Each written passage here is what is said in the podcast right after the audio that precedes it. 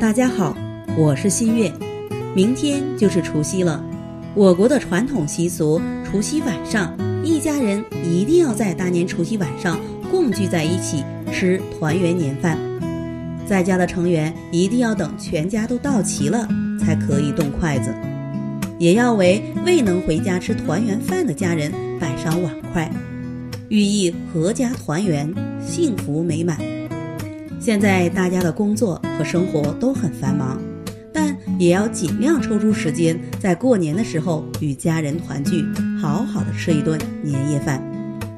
年夜饭尤为重要，而且年夜饭不要吃得太快，每样菜最好都要吃一口，因为含有吉祥意味，所以在年夜饭中是不可少的。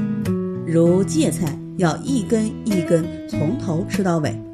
遇事年寿才能长长久久，菜头表示好彩头，全鸡象征全家福，吃鱼丸、虾丸、肉丸乃指三元及第之意，即状元、会元、解元。餐桌上唯有鱼不能吃，表示富裕和年年有余。吃年夜饭后有除夕守岁风俗，全家欢聚一堂，围炉而坐，叙旧话新。寄希望于新的一年，因而通宵不眠。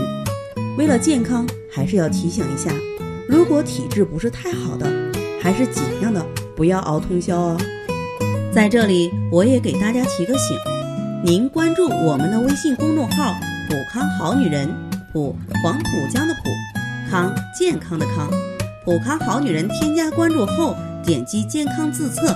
那么您就可以对自己的身体有一个综合的评判了。健康老师会针对您的情况做一个系统的分析，然后给您指导意见。这个机会还是蛮好的，希望大家能够珍惜。今天的分享就到这里，我们明天再见。